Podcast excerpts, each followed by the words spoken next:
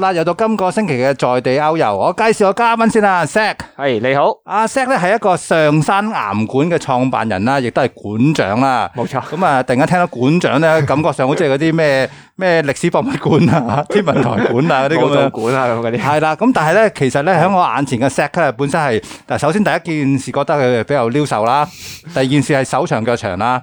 正正就啱啱好咧，就關你即係而家開咗呢個鋪頭嘅事係嘛？诶都有少少關係嘅，瘦就應該有啲關係 嘅，誒手長腳長好緊要喎、我上到去爬上嗰部人工石牆，我就感覺到自己手短腳短啊 啦。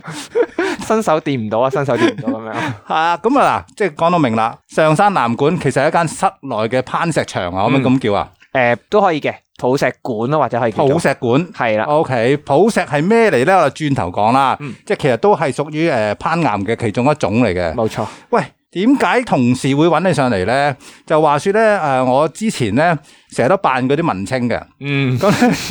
深水埗咧而家咪啲文青嘅熱點嚟嘅。成日有啲 coffee shop 啊咁樣嘅，冇錯啊，大南街咧就係大南街啊、咩基隆街啊嗰一站都有係嘅啊。咁而家佢哋咧啲誒文青咧又中意影翻菲林相噶嘛。嗯，咁其實嗰度咧有一間咧係嗰啲沖印啊或者 scan 相嘅鋪頭咧，我話久唔久去幫襯嘅，嗯，就應該就係響阿 Set 嗰條街過兩個 block 咁樣啦。冇錯，咁我有一次行過咧，就出到南昌街個差唔多到之前，見到咧，喂有間鋪頭裝修，初頭諗咧就咦又多一間嗰啲 coffee shop 啦，深尾發覺原來唔係喎，係一間誒、呃你頭先話嗰啲普石嘅抱石嘅館係啊，可唔可以叫鋪頭啊？诶可以嘅，都叫一個鋪頭咯，因為你唔唔止係去玩活動噶嘛。係我哋除咗诶抱石，仲有其他活動喺裏面搞嘅，係，咁啊，覺得好奇怪啦，即係飲咖啡就 O K 啦，但係佢嗰度玩抱石係咪好似即係因為行多兩個街口就已經鴨寮街啊咁樣噶嘛？咁啊本身阿 Set 佢係都係啲即係攀岩高手嗰類係嘛？诶都唔係要玩耐少少嘅一個普通攀石人啫，又唔可以叫高手。耐成點啊？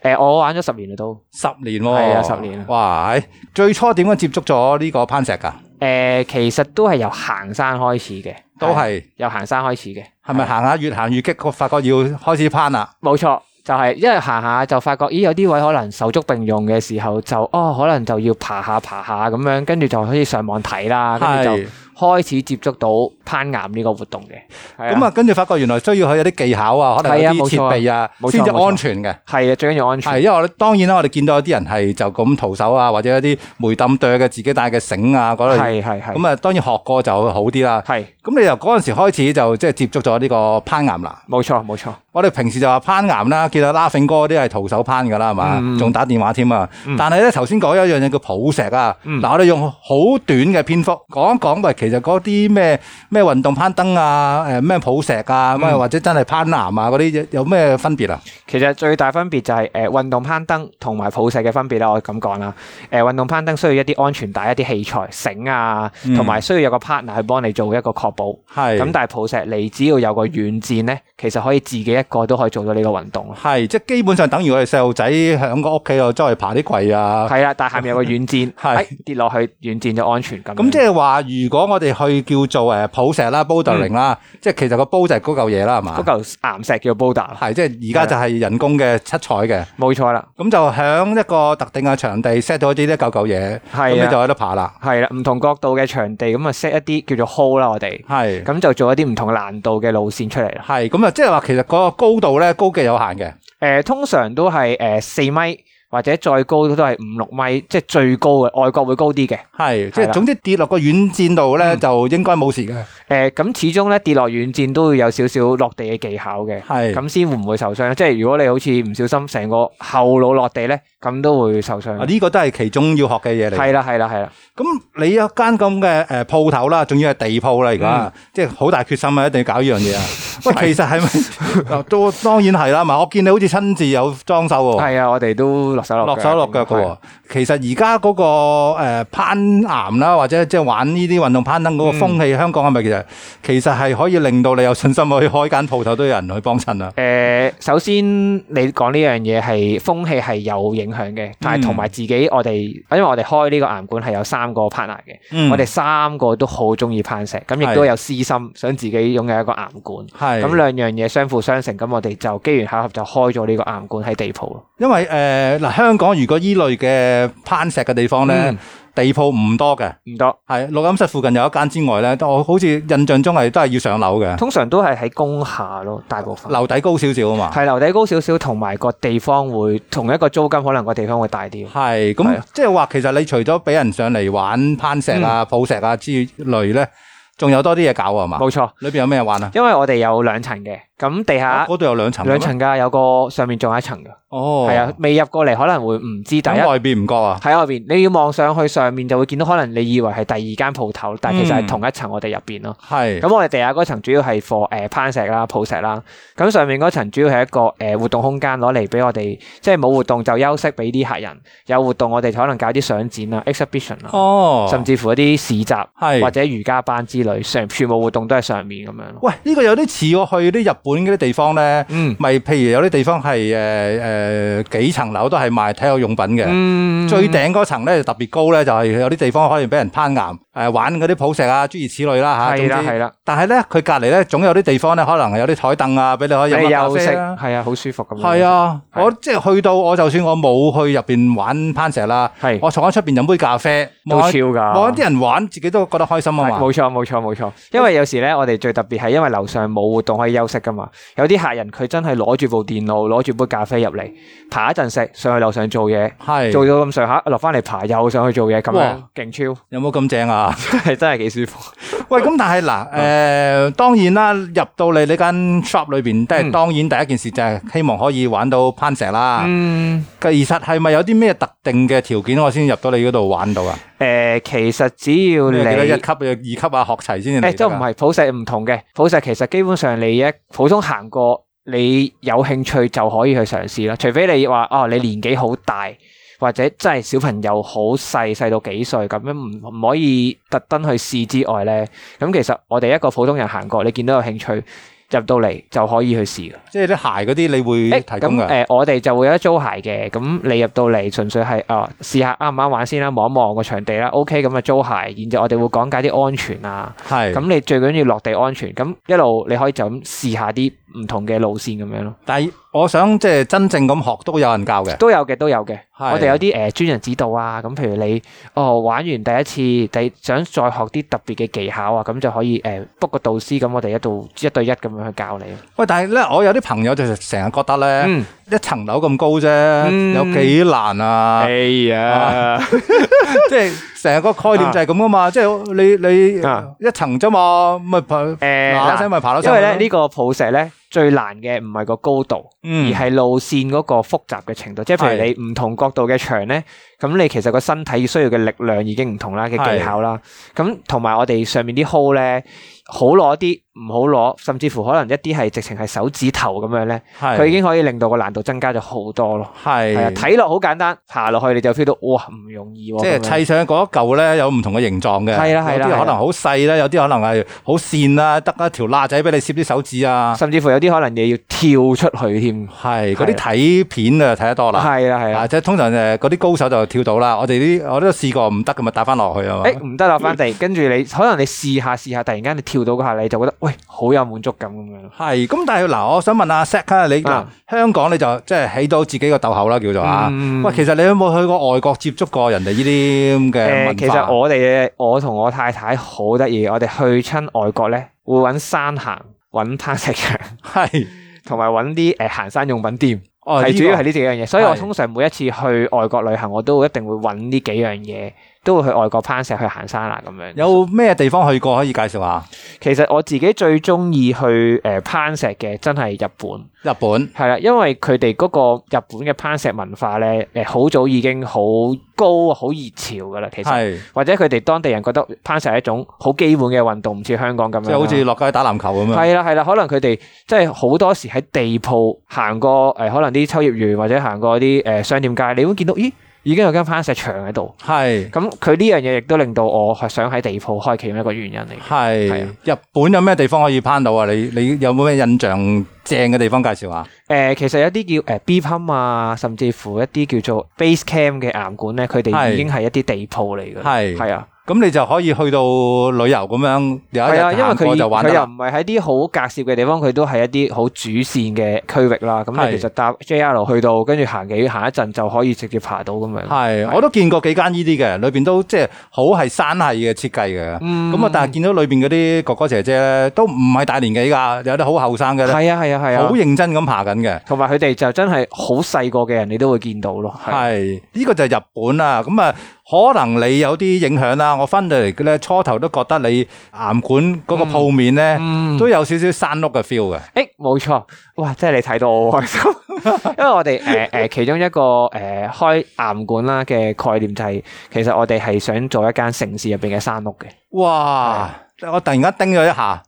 城市裏邊嘅山屋係因為因為誒、呃我哋本身行山啦，唔知有冇行過一啲行個山入面幾日嘅山咧，我哋會中途會住一啲山屋。係其實我哋成日都會好喜歡呢個地方，就係因為唔同世界各地嘅人嚟呢度行呢個山，佢哋每一晚就會住喺啲山屋，係跟住唔同嘅登山者都會去傾下，啊，我當我哋當日喺邊度起步啊，我哋行過啲咩地或方，者喺度講下 share 自己啲故啊仔咁樣。係啦係啦係啦，咁其實我哋都想做到呢個效果咯。係，係啊喂，即係嗱，我去嘅地方唔多嘅，啊但係咧，我去嗰啲山屋咧，都冇你嗰間咁似山屋嘅。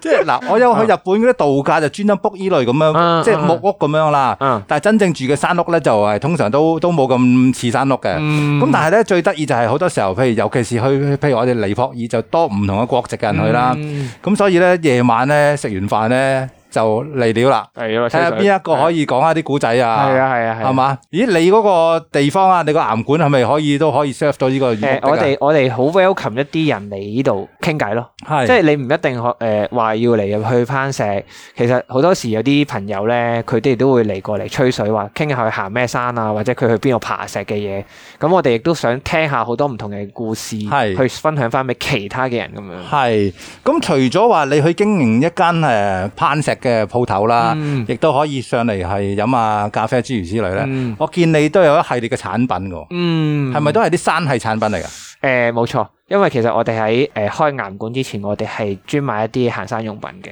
嗯，我見嗰啲都係啲誒，好似唔好襯我，因為嗰啲全部都好型嘅嘢嚟冇咁講，冇咁講，嘅，全部都係即係啊你原本一個普通嘅朋友咧，用咗啲產品個樣都係多咗一啲山系嘅感你覺嚟嘅。係咪幫我誒 sell 緊啊啦？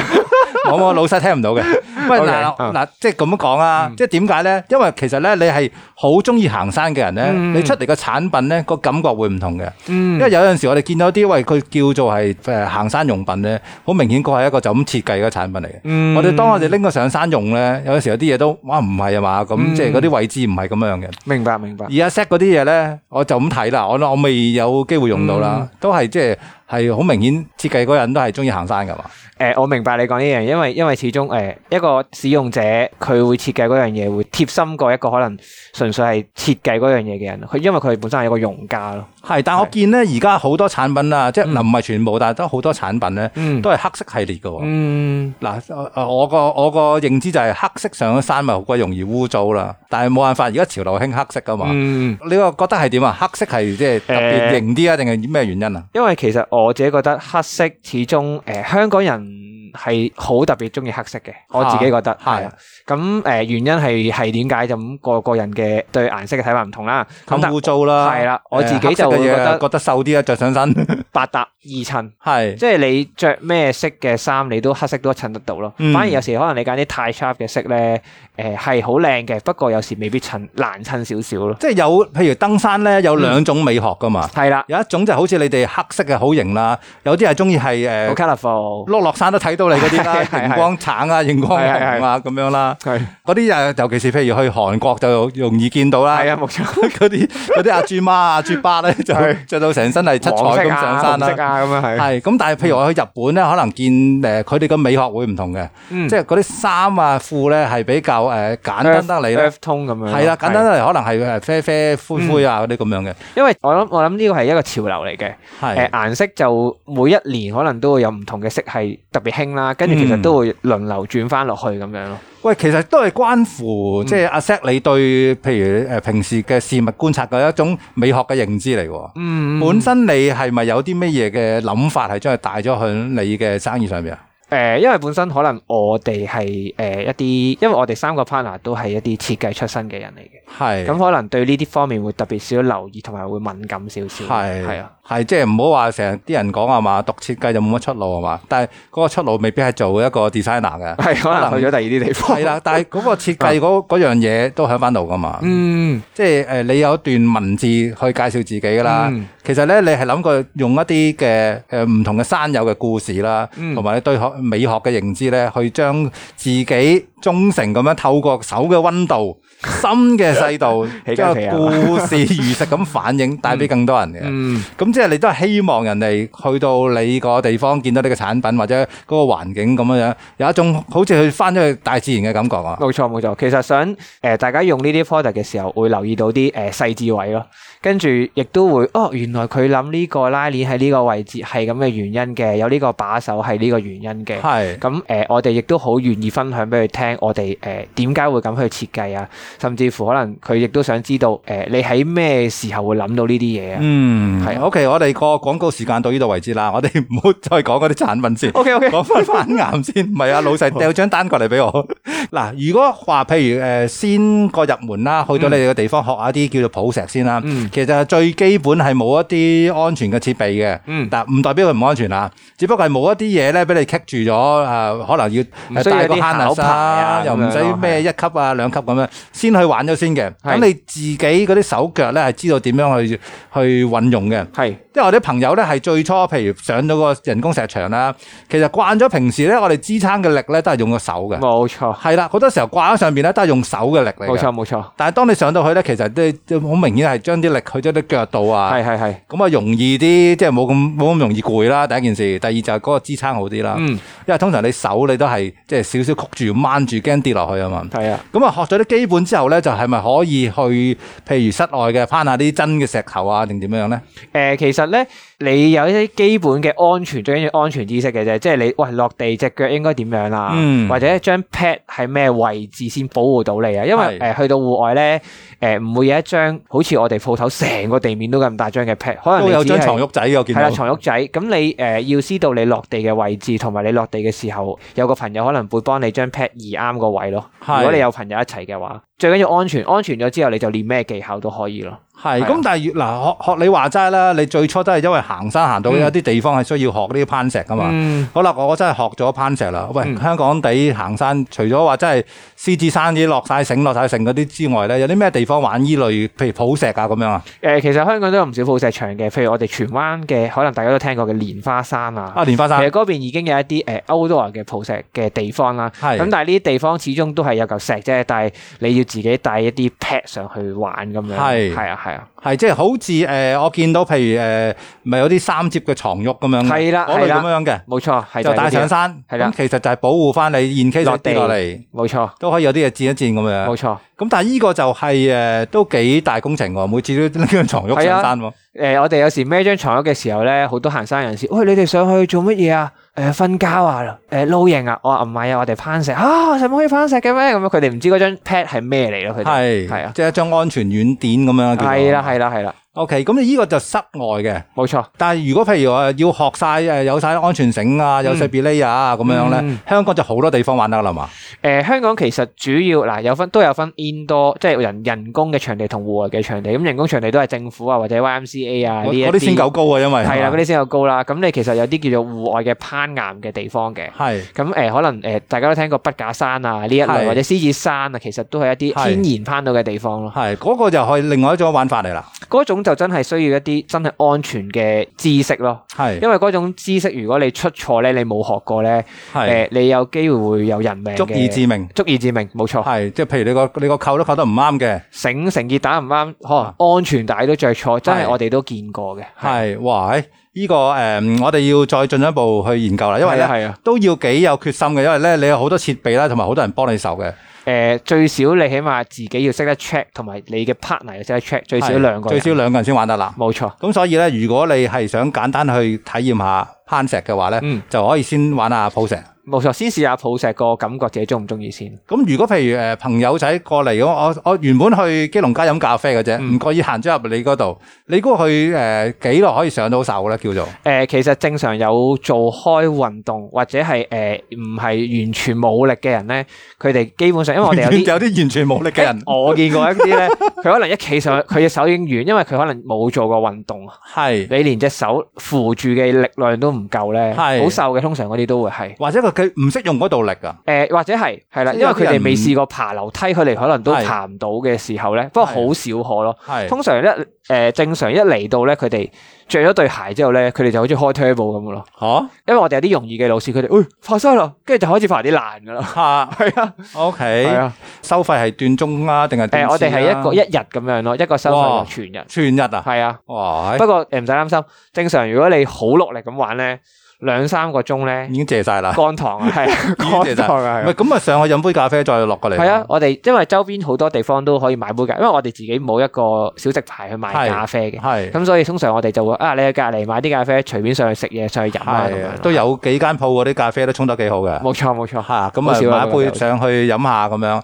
其實阿 Set 你開咗個地鋪咁啊啦，其實你諗住你可以有啲咩做到咧？即係除咗話即係可以俾啲人玩之外，其實你我覺得你都係有啲抱負，將一啲攀食嘅嘢帶俾啲香港人喎。嗯，希望我哋容易啲接觸先啦。係佢哋可能如果以前好多鋪頭，佢哋好難行過就見到啦。咁而啊係啦家我哋嗰啲直情係你行過，咦企喺度望，咦係咩嚟咧？佢已經可以知道係了解咗大概係咩嚟。咁純粹佢入嚟問，問完咪可以即刻試門口個電視機有啲片睇到啊，係啊係啊，直情因為我哋個有個玻璃，佢哋直情係有啲朋友佢哋行過，可能佢哋本身嚟飲咖啡嘅，跟住行過喺門口睇，睇完之後入嚟問咯，係問完可能就會，喂、我哋想試下咁樣，哦好啊可以啊，就好似我咁啦，行過幾次，見到你慢慢又砌咗出 嚟，真係好有興趣想入去。哦即係你裝修嘅時候已經係經過啊，哦估唔到，我以為係一間好特別嘅嗰啲，即係似係嗰啲 hut 嗰啲咁嘅咖啡店咧。啊估唔到初頭係諗唔到係一諗個唔到係攀石嘅地方嚟嘅，但係好可惜，我而家想入入唔到，唉因為誒係疫情關係，你係暫停營業啊嘛。冇錯，希望過多兩三個禮拜可以開翻係 嘛，希望真心。係嘛？到時如果真係